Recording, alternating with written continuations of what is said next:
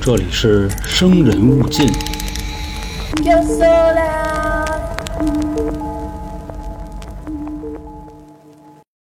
来了，朋友们，我是你们的杀人放火讲解员老航。今天呢，咱们就不是李吹了，为啥呢？如果按照这个时间顺序来说啊，咱们本周应该是继续给大家讲啊，华裔神探李昌钰那些精彩破案的操作。但目前为止呢，我慢慢的就发现啊，李昌钰的种种操作，在我心里啊，虽然很牛逼，但是呢，已经没有当初的时候啊那么牛逼了。不知道啊，就是在听节目的各位有没有同感？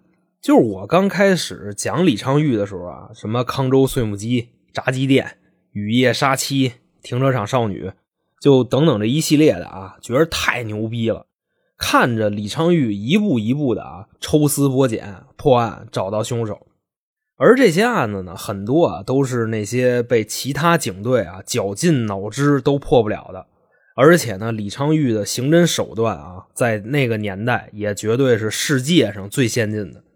但是现在呢，是不是各位已经听得有点疲了？就我在讲李昌钰的时候啊，啊哪哪哪死人了，然后呢，当地警方就跟傻子似的，什么辙都没有，一帮子二五八万啊，跑肚拉稀了，这事儿也办不了。最后呢，就给李昌钰打电话吧，反正这警队里的指不定谁，或者说要不就被告人的律师啊，也不谁，肯定会认识李昌钰。那等李昌钰一来呢，一顿扒拉猛干啊，这案子肯定能破。所以呢，就老这么听，老这么说，就觉着有点没劲了。你再牛逼，你还能怎么牛逼呢？基本上啊，就是对昌哥啊，我分析各位应该是对他没什么期待了。当然呢，这个事儿也确实赖我，因为我之前呢，确实是把昌哥那几个最牛逼的啊，都已经给说了。所以后面的啊，他虽然很牛逼，但是呢，显着就没有那么牛逼了。本台杀人放火讲解员啊，就我决定从本周开始，咱们换一个题材，神探李昌钰啊，昌哥，咱就让人歇会儿就完了啊，这个就算是完结了。那咱们换什么题材呢？也是我就从两三个月以前啊，我就开始琢磨，开直播的时候呢，我还征求过大家的意见，最终呢，我决定啊，咱们换一个什么呢？黑帮的题材。在老老年间啊，美国的那些黑帮，我接下来就准备说这个。那为什么要选这个题材呢？原因啊，大概有这么几个。首先啊，这个黑帮文化受众足够大，不管是七零后到现在啊零零后，咱们肯定都或多或少的看过那些黑帮题材的影视啊，或者是文学作品之类的。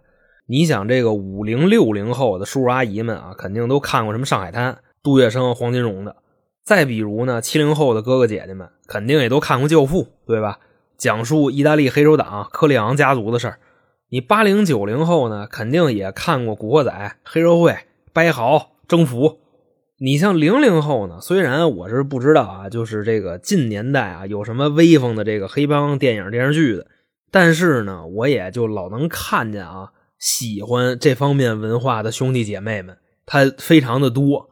对吧？具体体现在哪儿呢？你像那种浑身上下啊，连鞋跟那个假金链子都算上啊，都没有一百斤的，就这样的，也得站出来为这个行业做贡献，纹一身刹车印呐，这不也是这个行业的这爱好者吗？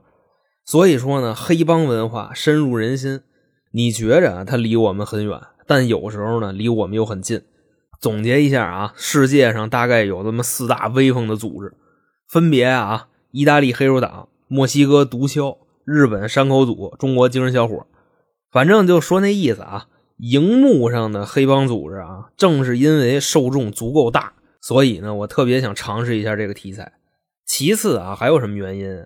就是我看了这些影视作品也好啊，还是各种的书，比如《教父》的小说，我发现呢，就是这些作家、编剧对于黑帮分子的描写啊，还是过于的理想化。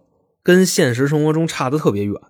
你比方说啊，《教父》里边的主角啊，科里昂家族马龙白兰度啊，就说话，就那大哥，就是只要啊，你拿我当朋友，他给人表达的意思啊，就你只要是管我叫一声教父，你的事儿啊，我投拱地的我就给你办。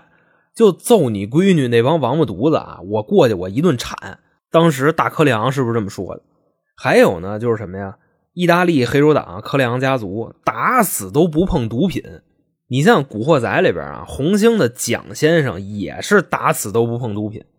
所以呢，就是基于啊这些影视作品里边演的，让我们就感觉啊，黑帮分子虽然是这个好人谈不上，但是呢，他们至少是好汉，都是讲究人就那意思啊，就出来混，不讲义气，讲神麻。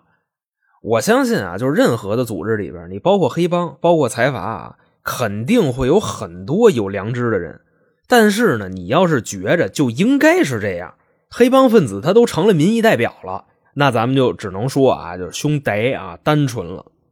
真正的黑帮分子啊，还是大多数都是那种特别狠的人，为了达到目的啊，不择手段的人。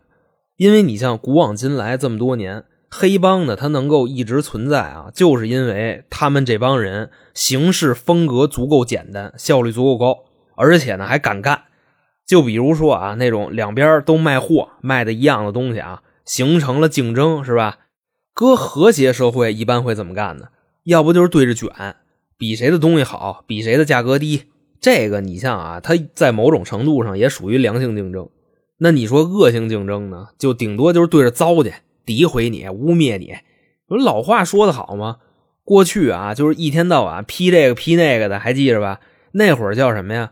一封信八分钱，让你俩小子臭半年啊！这就属于相对比较恶性的了。这也是咱们的这个历史传承。顶天了，他也就这样了。那你要是换到黑道会怎么干呢？竞争是吧？干死你！直接啊，就是明天你们那儿负责人啊，脑袋我就给你摘下来，就暴毙街头。要不然呢，我给你摊砸了，给你那点东西我全给你抢了。你这效率多高啊，是吧？又不费劲啊，跟你们的正常人是磨磨唧唧的，来钱又快又节约成本。反正啊，就是至少我目前啊，我看了这堆书啊，这堆纪录片我对黑帮分子的印象啊，差不多就是这样，相对来说比较真实。就比如啊，美国历史上啊，相对比较早的大哥阿尔卡彭，还有呢查理卢西安诺，包括啊，你像后期《教父》里边啊那个科里昂的原型。那大哥呢，叫卡罗甘比诺，就这帮人啊，有一个算一个，就没一个好东西。所以呢，这也是我选择这个题材的第二个理由，就是啊，我们对黑帮分子的普遍印象啊，其实跟真实的情况差的太远了。那第三个理由呢是什么呀？就是我选择这个题材还有一个考虑，就是目前来说啊，咱们这三年，我们呢可能就是说在家待的时间也比较多。收入这一块头子呢，就是或多或少的肯定会受到影响，所以呢，咱们就听听这个黑帮的故事啊，咱们解解压。你就听他们一天到晚的就杀人越货，动不动就几千万、几个亿的啊，你想这多痛快？所以呢，综上所述啊，这个是我对选题的一个考虑。那咱们啊，闲言少叙，正式开始美国黑帮题材的故事。废话戛然而止。那要说起这个美国的黑手党啊，相信大家的第一印象还是《教父》里边演的一帮意大利人从自己的家乡呢移民到美国，来了之后呢就特别抱团慢慢慢慢的啊，大家一起做买卖。外部呢力量啊，他不可侵犯，谁也不能欺负我们、歧视我们啊。这就是《教父》里边演的科里昂家族，当时就是这么运作的。那关于说呢，就是《教父》这部电影啊。家族和教父的原型是纽约的甘比诺家族。那虽然在电影里边啊，大柯里昂打死不碰毒品，但实际上呢，人家族倒卖的毒品数量啊，都不能说就是像就小贩子论克了，人家族得论吨了。不过呢，就是咱们这个系列的题材啊，并不讨论教父的原型，因为呢，那个事儿啊，它知名度太大了，也没有什么说的必要了。那咱们啊，这一票故事要说谁呢？就算是这位教父的前辈，是早期啊美国伊利诺伊州的一个黑帮。那这个黑帮的开创者呢，或者说名气最大的控制人啊，就是大名鼎鼎的阿尔卡彭，二战前啊最有名的黑帮老大，在世界黑手党大哥里边啊非常早期的一位人物。他虽然呢不是那个最有钱的，也不是那个最残暴的。但是啊，他却是那个最有名的，一个啊，从最底层的小弟啊，之前还是一班逼，一点一点啊摸爬滚打，最后出位了，成了当地啊最大黑帮的龙头大哥，一直呢掌权了将近二十年。那咱们这个系列啊，就讲讲卡彭跟他的帮派。说呢，在二十世纪的初期，也就是一九零几年的时候，当时的美国呢还算是一个充满了暴力和腐败的地方，在这个大马路上啊，随处可见黑帮分子打人杀人。那当地的这个负责人呢，也不管，他们呢可能都是互相勾结、互相利用，甚至啊，还有一部分负责人啊，还是被这些黑帮的力量所选举推上去的。就是没有黑帮，他就当不了负责人，明白那意思吧？那这么一说啊，肯定会有这个精美分子出来撅我啊！你瞧你呀，你就黑人家啊！美国不是那样的啊，这就是自由、民主、平等。真的，咱要是就非这么琢磨啊，就是我也不拦您，您呢把我这声关了啊，我也不给您添堵，好吧？你像那会儿啊，他暴力点，他又怎么了呢？对吧？咱们这边还大清呢，还梳大辫子呢。对面呢，大洋彼岸暴力和腐败，那又怎么了呢？反正啊，咱们不讨论政治啊，咱们就事论事，陈述事实。说呢，在一八九九年的时候，美国的纽约啊，诞生了一位大哥，就是刚才提到的阿尔卡彭。说卡彭当时的父母呢，祖籍啊是意大利人，后来呢在纽约定居，靠着自己的这个手艺啊，在这边活了下来。父亲呢是一位理发师，母亲啊是一裁缝。当时一个礼拜的收入啊，差不多将近二十美金。你要是换算到今年啊，咱就算这个美元的购买力啊，比当年缩水了二十倍，那不就是乘以二十吗？就算成今年的四百块钱。按理说呢，一个礼拜挣四百美金，这日子应该还能过得去，对吧？但是啊，人家这日子可能不太好。为啥呢？因为他们家人实在是太多了，就算上啊刚出生的阿尔卡彭。这对夫妻一共生了九个孩子，这家啊一共十一个人。那你说这人丁啊，确实是相当兴旺了。那么说呢，就这家啊这么多人，他们这日子是怎么过的呢？挤在一个三居室里边，平均啊每三个人躺一张床，还是单人床，因为呢实在是就睡不开。晚上睡觉啊，你呱一脚给踹地上去了，那也是常有的事儿。谁成想啊，就这么一家人，未来会出一个当地最大黑帮的一位教父。甭管是说这个流芳千古也好啊，遗臭万年也行，在未来啊，他们家最小的卡彭那牛逼大了。后来这个时间一晃呢，卡彭开始上学了。在低年级的时候啊，他确实是一位品学兼优的好学生，成绩非常好，也特别听话，长得呢也特别可爱啊，特别招人疼。可是啊，就是到了六年级的时候，卡彭慢慢的就开始学坏了。起初啊，旷课逃学，到后来呢，开始打自己的同学，抢同学的钱，直到啊十四岁那年，连他们学校老师都给揍了。至此啊，卡彭在十四岁的时候就被学校给开除了，走向社会了。那你说，对于一个十四岁的孩子来说，没学上了意味着什么呢？而且啊，还是在那个年代。二十世纪初期的纽约，所以卡彭啊，在这个街上就混起来了。慢慢慢慢的啊，他就跟这些黑道上的人啊开始接触了。那说这帮黑道的人呢，他们并不是说啊带着卡彭天天出去打架闹鬼去，是啊，有了接触以后就开始问他，说这个小兄弟，你想不想挣钱？卡彭说，我太想挣钱了，我主要我是想让我们家人的日子好过一点啊。就是大哥，您能带我赚钱吗？非常单纯的一个愿望。人就告诉他说：“行啊，以后啊，你小孩你就跟着我们。至于说啊，让你干嘛，就非常简单，你就负责跑跑腿送点货什么的。至于啊，送的东西是什么，你也不用知道。你能干不能干？”卡彭说：“没问题啊，你呀，你把那东西给我，送到哪儿，找谁，你告诉我，剩下的啊，你甭管了。”于是乎呢，卡彭啊就成了当地纽约黑帮的跑腿小弟，送的东西呢也非常的简单，要不然啊就是这些黑钱现金，要不就是大烟。因为啊这个在二十世纪初期啊，有超过一百万的老墨，就是墨西哥人啊移民美国，自然呢就这些玩意儿啊也就带过来了。就早年间啊，就像咱们这边鸦片战争似的。后来说呢有那么一回。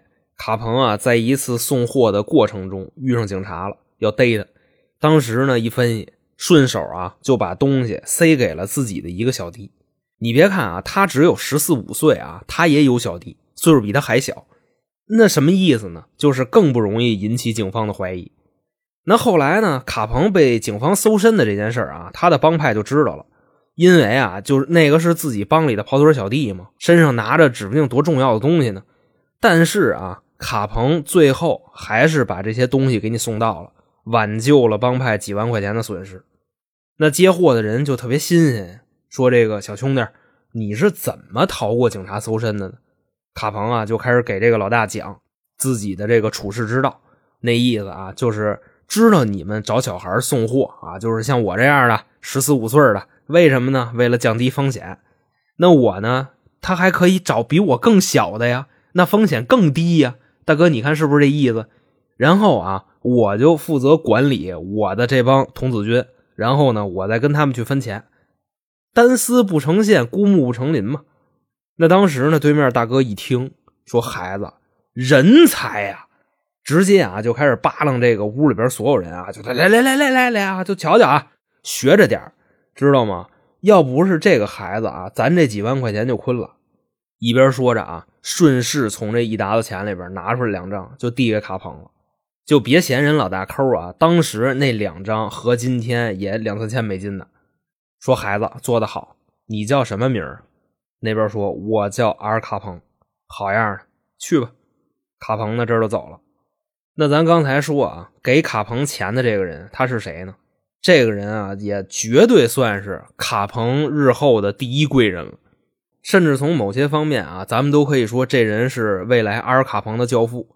他是谁呢？强尼·托里奥，当地黑帮的二把手。说这人呢，在下海之前啊，还是原来美国陆军的一名军官。说这托里奥啊，他是一什么人呢？原先你别看只是一介武夫啊，但是他是那种崇尚智慧的人，特别善于啊，就是规避法律，收买人心，且。极其低调的这么一个人，就说白了啊，人玩的是脑子，能不打架咱就别打架，和气生财，搞鬼啊，就这么一个人。正是他啊，发现了阿尔卡彭的潜力，慢慢的呢，就开始让卡彭啊接触更多的社会上的这些事儿，带着卡彭呢熟悉自己周围的这套业务，比如啊，赌场、窑子，在纽约的布鲁克林啊，有好几家类似的这种场所。